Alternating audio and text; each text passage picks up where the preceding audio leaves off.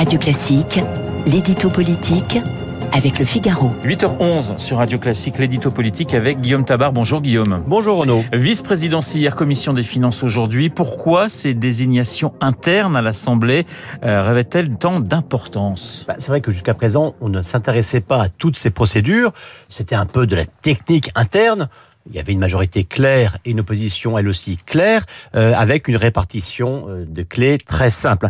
Mais là, tout est bouleversé parce que l'on a une majorité relative, des oppositions éclatées et des oppositions dominées par des partis LFI et le Rassemblement national, euh, quelquefois qualifiés à tort ou à raison d'extrémistes, mais qui en tout cas n'entraient pas jusqu'alors dans ces grilles de répartition euh, des fonctions institutionnelles. Alors donc pour toutes ces raisons, eh bien les élections internes à l'Assemblée nationale euh, revêtent désormais une dimension à proprement parler politique, d'autant plus que des usages de procédures s'entrechoquent avec des visions ou plutôt des oppositions idéologique. C'est ce que l'on voit par exemple avec la désignation du président de la commission des finances, euh, que cette fonction stratégique revienne à un mélanchoniste, comme c'est très probable, ou à un lepéniste, comme ça n'est pas totalement exclu, euh, tout cela n'est pas anodin. Voilà, l'élection effectivement ce matin à partir de 10h. La gauche accuse la majorité d'avoir fait élire un, un vice-président euh, RN et donc de donner un brevet de respectabilité à l'extrême droite. Accusation fondée ou, ou faux procès ou procès d'intention pour vous? Bah Écoutez, voilà un cas typique de confusion entre l'usage républicain au sein de l'Assemblée et euh, une querelle politique euh, que cherche à entretenir la gauche. Car des fonctions au sein de l'Assemblée nationale, hein, que ce soit des vice-présidences, des questures, etc., elles sont réparties en fonction de l'équilibre politique des groupes, ce qui est garanti d'une part donc cet équilibre, et tout simplement le droit des minorités au sein de l'Assemblée. De tout temps, un gauche et droite ont ainsi joué le jeu en permettant à tout le monde de bénéficier de ces postes qui, une fois encore, euh, concernent le fonctionnement du Parlement et pas ses décisions. Or, aujourd'hui, le Rassemblement national est le premier groupe d'opposition. C'est donc logique et même républicain qu'il dispose d'une représentation minimale.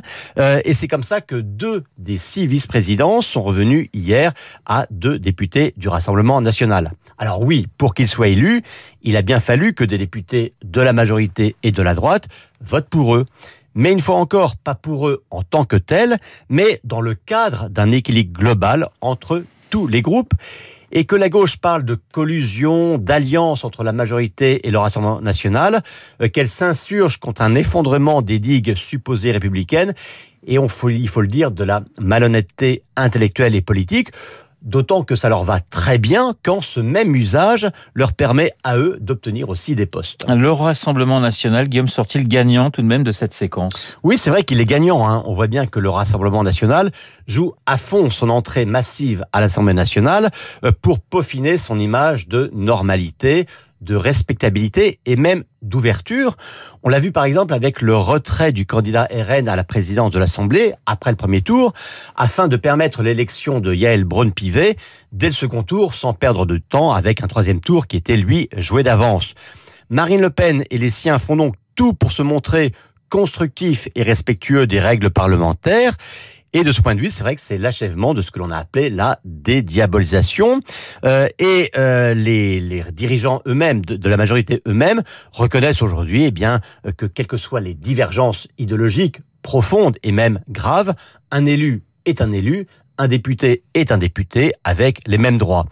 Et le Rassemblement national est d'autant plus gagnant que les coups tentés par la gauche euh, pour lui dénier cette place sont, il faut le dire, carrément grotesques. Euh, que les députés de la France insoumise refusent simplement de serrer la main de leurs collègues RN sous prétexte de gestes barrières à respecter pour éviter euh, la contagion d'une supposée épidémie raciste est à la fois idiot et puis plutôt dire non républicain. Et donc si l'image du Rassemblement national s'améliore, et on voit dans les sondages hein, une nouvelle percée de Marine Le Pen, c'est aussi grâce au sectarisme d'une certaine gauche. L'édito politique signé Guillaume Tabar.